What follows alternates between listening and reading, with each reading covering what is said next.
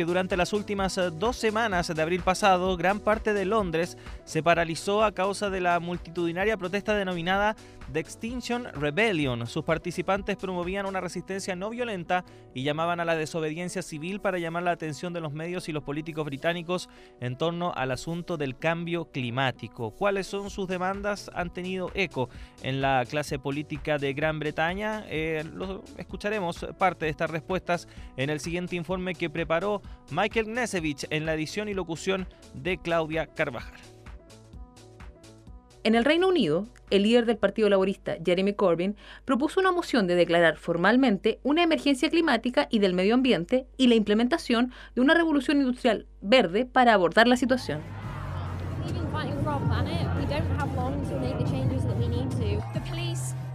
Durante las tres últimas semanas, gran parte de Londres se paralizó a causa de la protesta llamada la Rebelión contra la Extinción, The Extinction Rebellion. Sus participantes promovían una resistencia no violenta y desobediencia civil de modo de captar la atención de los medios y de los políticos británicos en torno al asunto del cambio climático. Aunque esta rebelión global empezó en Londres en mayo del año pasado, tomó mayor revuelo gracias a la irrupción en escena de una joven estudiante sueca de 16 años, Greta Thunberg, quien hizo campaña parada sola fuera del Parlamento de su país durante tres viernes en lugar de asistir al colegio.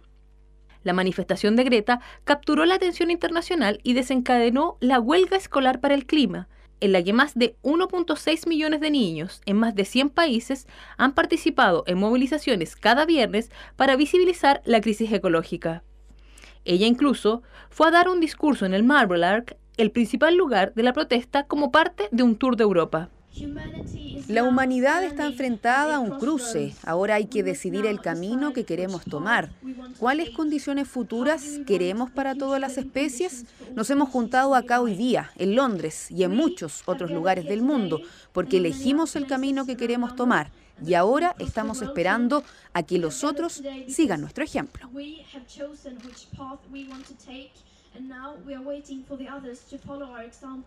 Las movilizaciones resultaron con 1.065 detenidos, el número más alto de una sola operación policial en la historia reciente del Reino Unido. Sin embargo, no se reportaron instancias de violencia. Monty Fitzgerald, de 25 años, viajó desde Gloucestershire para participar de las protestas. Para él, la atmósfera fue muy positiva y esperanzadora sobre el futuro. La mayoría de los londinenses parecen apoyar lo que hacemos. Parece que dan cuenta de que el problema es tan grande que requiere una nueva forma de acción, requiere una mayor publicidad y eso justifica la manera en que protestábamos. Alguna gente nos criticó por interrumpir la vida de los londinenses trabajadores normales, pero la mayoría de la gente entendió que un par de semanas con estos problemas no son nada comparados con la pérdida de vida catastrófica en el futuro, pérdida de biodiversidad e incluso la posibilidad de un colapso del sistema financiero global y la sociedad humana entera de verdad.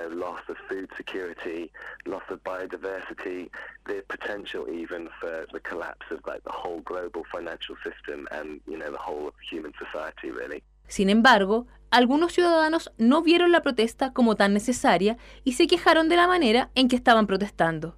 Esto incluye un camionero que no podía pasar por su ruta debido a una marcha. Fue grabado explicando su problema con la disrupción a un manifestante que se disculpaba por haber causado el retraso e intentaba justificar las acciones del grupo. Estoy muy frustrado. Intento ganar mi plata como todos los demás y todo esto interrumpe la jornada normal de los demás, que se sientan fuera del Whitehall. Mira cuánta gente está afectada. Seamos honestos. ¿Cuántos recursos policiales eso exige? La policía ya sufre de recortes y ustedes, mira, mira cuántos policías hay acá.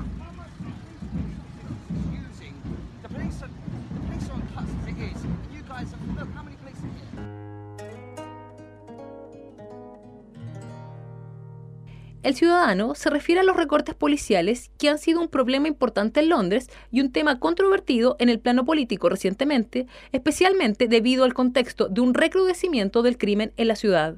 Además, manifestantes de todas las edades estaban dispuestos e incluso querían ser detenidos bajo los cargos de desobediencia civil. Algunos se encadenaron a trenes e incluso a la casa del líder del Partido Laborista, Jeremy Corbyn. Otros arriesgaron perder sus trabajos en caso de ser detenidos, pero continuaron sin inmutarse. Sophie Wilson, una oficial de la Policía Metropolitana, explicó que los manifestantes no mostraban resistencia al momento de la detención, pues sabían que ellos estaban cubriendo turnos de 12 horas debido a la escasez de personal y a la amplitud del área que tuvieron que patrullar. La gente contraria al movimiento no solo estaba frustrada con la forma en que las protestas pasaban, sino también con sus objetivos. La meta de reducir emisiones de combustibles fósiles a cero para el año 2025 fue atacada por ser irrealista e idealista. Los manifestantes creen que un cambio drástico es posible si se toma la situación en serio, y citan como ejemplo el nivel de producción que alcanzó el país cuando se encontraban inmersos en la Segunda Guerra Mundial, como lo resumió Monty Fitzgerald. Obviamente existe el ejemplo de lo que pasó durante las dos guerras mundiales. Todas las fábricas en el Reino Unido dejaron de producir sus productos y en lugar de eso empezaron a crear aviones y municiones para el esfuerzo bélico. Y lograron algo increíble en solo seis meses, ya que sus vidas y su país estaban en juego. Pero nuestro mundo entero está en juego actualmente y todos los seres vivos podrían morir a causa de nuestra avaricia y nuestra miopía, finalmente nos han entregado a este problema. No obstante, una gran parte de la población se niega a compartir este sentido del pánico. Eso es, en parte, un problema que tiene raíz en la percepción del grupo. Cierta gente ha calificado a los manifestantes como jóvenes blancos de clase media que quieren causar caos en Londres, una imagen que ha sido agravada por el sentido de honor que le dieron al ser detenidos. Lo polémico es que esta actitud implícitamente discrimina a los grupos marginales que probablemente sufrirían consecuencias más graves si estuvieran involucrados en un conflicto con la policía, especialmente dado el debate sobre inmigración en la escena política y el estatus cambiante de la población debido al Brexit. En una entrevista con una representante de la rebelión contra la extinción, Adam Bolton de Sky News cuestionó las técnicas y la diversidad de los manifestantes.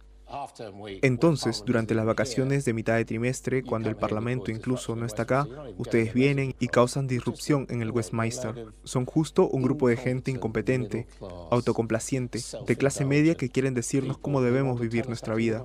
¿No tengo razón? Aunque la oposición al movimiento es apasionada, no se puede negar que existe una crisis ecológica. David Attenborough, presentador de televisión y especialista en la naturaleza, representó a los ciudadanos del mundo durante una cumbre sobre el cambio climático de la ONU en diciembre del año pasado y relevó la gravedad del asunto. Su discurso fue sombrío, advirtiendo de la escala del problema y lo que está en juego. Ahora mismo nos enfrentamos a un desastre que se debe a la acción de los seres humanos. Esta es nuestra amenaza más grande en miles de años, el cambio climático. Si no hacemos nada, el colapso de nuestras civilizaciones y la extinción de mucho del mundo natural están a la vista.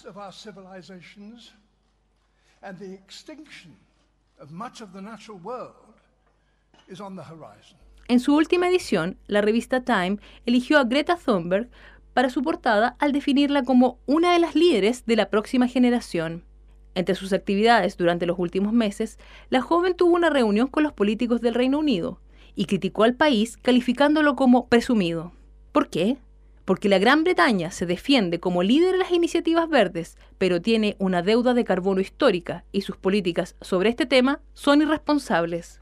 Los ejemplos específicos utilizados por la adolescente recibieron aplausos de la multitud, incluso antes que terminara su oración. El apoyo activo y actual del Reino Unido a una nueva exploración para combustibles fósiles, como por ejemplo la industria del fracking de gas de esquisto británica, la expansión de aeropuertos y el permiso de planificación de una nueva mina del carbón, son absurdos. Greta Thunberg ha llegado a ser un ícono para el movimiento global del clima, particularmente luego de su discurso en el Marble Arch durante las protestas en Londres y sus reuniones con los políticos británicos. Su edad y su condición de Asperger la hacen una líder inspiradora para este movimiento. Sin embargo, algunos expertos han señalado que si bien estas características la hacen admirable, la vuelven a la vez un blanco fácil para las críticas. Aunque su pasión juvenil es admirable, naturalmente le falta experiencia política para lograr un cambio originado por su figura. Sin embargo, nadie quiere decirlo. Helen Dale, escritora y abogada australiana, afirma que un movimiento político que se funda sobre la figura de un niño que no se puede escudriñar dice bastante de qué tipo de movimiento es.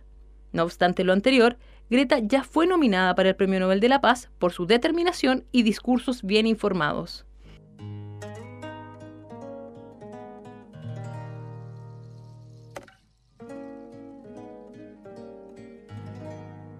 La locutora de Talk Radio, Julia Hartley Brewer, expresó sus cuestionamientos contra el movimiento desde sus objetivos hasta su manera de protestar en una entrevista con la líder adjunto del Partido Verde, Amelia Womack. Uh, Los uh, participantes de la rebelión de la extensión dicen que van a quedarse en las calles hasta que el gobierno responda a sus demandas, pues dado que estas uh, demandas incluyen cosas como frenar todas las emisiones de carbón, bajándolas a cero hacia 2025, y eso es virtualmente imposible, a no ser que todos volvamos a la Edad Media y más allá, los seres humanos dejan de existir.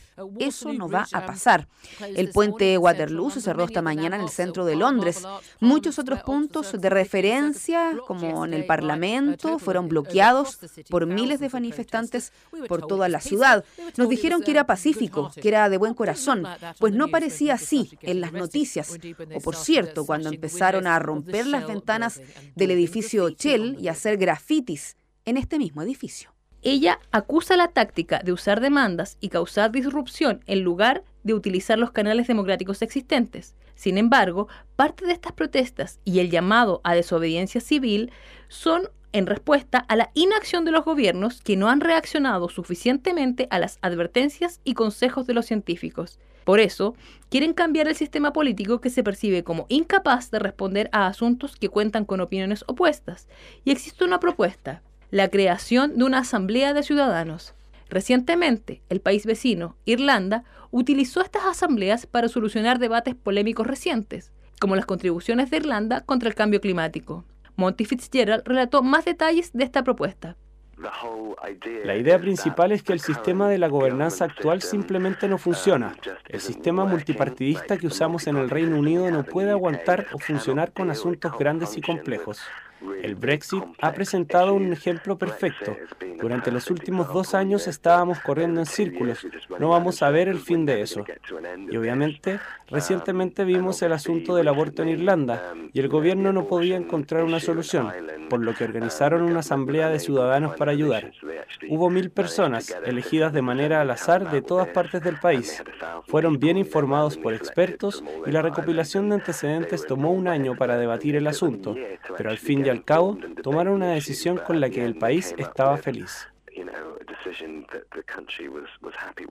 Por supuesto que la rebelión contra la extinción generó un correlato en Estados Unidos. El llamado Nuevo Pacto Verde, basado en el Pacto Nuevo del presidente Roosevelt durante la Gran Depresión, pretende aprovechar el modelo económico incorporando las energías renovables y la eficiencia de recursos.